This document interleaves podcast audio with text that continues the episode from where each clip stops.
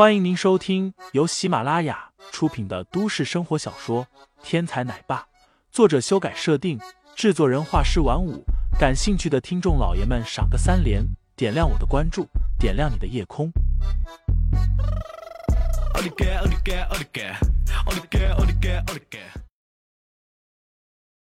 第一百五十五章，晚宴开始上。林飞回头，只见有两个人从自己的身后走了过来，其中前面一个人是一个大美女，这人容颜娇嫩，头上戴着一顶巨大的帽子，帽子上细纱垂落，起到遮阳防晒的效果。在她的身上，一套深色连体泳衣映衬的皮肤极其白皙，外面再加上一个轻纱外套。更是显得妩媚动人。在美女的身后，还有一个人，头发梳得一丝不苟，戴着宽大的墨镜，赤裸着上身，露出古铜色的肌肤，下身一条花色的沙滩裤，显得有些狂野奔放。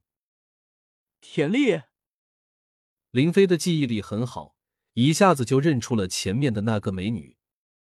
当年林飞在周玉执行任务的时候，曾经化名林峰。伪装成了一名保镖潜伏起来，不料被田丽的父亲田有民选中了，派去执行一次商业活动的安保任务。说来也是巧合，当时这次安保任务防范的就是林飞的目标，结果目标在任务的最后一天出现，并且意图对田有民不轨，林飞当场打死了任务目标，算是救了田有民一命。从那以后。田有民在周玉对林飞照顾有加，因为身份问题，这种事林飞也没办法说破，但是心中对于田有民也是非常感激。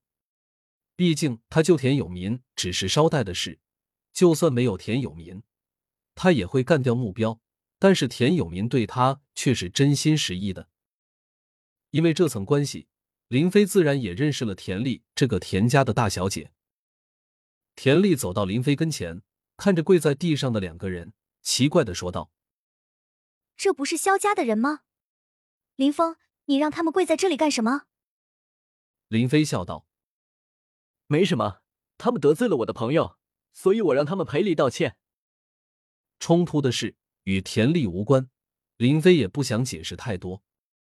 而田丽显然已经习惯了林飞武力迫使人道歉的作风，也没有太多的惊讶。”胖女人和杨凯显然也认出了田丽，急忙扑倒在田丽面前道：“田丽小姐，是我啊，我是杨凯，在你的生日宴会上，我们曾经见过面的，求求你给林先生说一说，放过我们一马吧。”田丽听完不禁皱了皱眉，萧家人与林飞有什么矛盾，他并不知情，如果贸然插话，反而有些不好。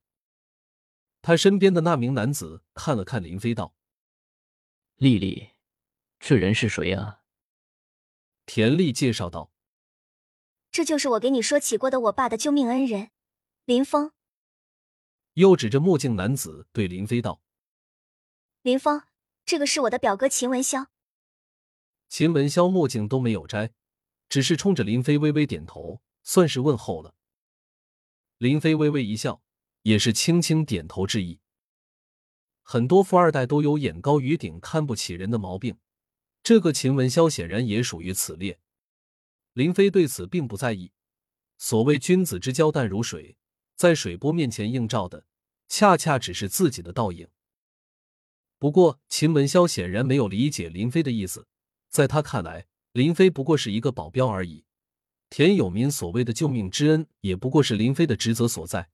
根本不必有什么感激。如果当时林飞不救田有民，恐怕自己不但拿不到薪酬，还会被保安公司炒鱿鱼。自己冲着林飞点头，就算是看得起他了。他林飞有什么资格在自己面前一语不发？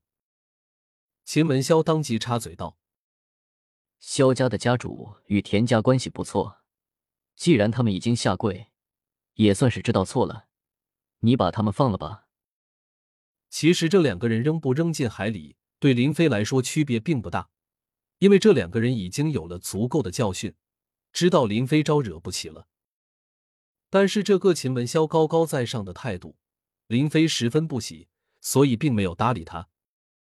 田丽知道表哥的脾气，同时也知道林飞是什么性格，急忙上前道：“林飞，我爸和他们家关系一直不错，我不知道你朋友和这两位到底发生了什么矛盾，但是能不能看在我的面子上，让他们道个歉，这件事就这么过去了？”林飞笑道：“既然你开口了，我当然要给你这个面子。”说完，对着杨凯两人道：“这次有田小姐给你们求情。”若是再被我发现有下次，别怪我出手再不留情。杨凯和胖女人如蒙大赦，全都松了一口气，相互扶持着爬起来，对着田丽千恩万谢。听众老爷们，本集已播讲完毕，欢迎订阅专辑，投喂月票支持我，我们下集再见。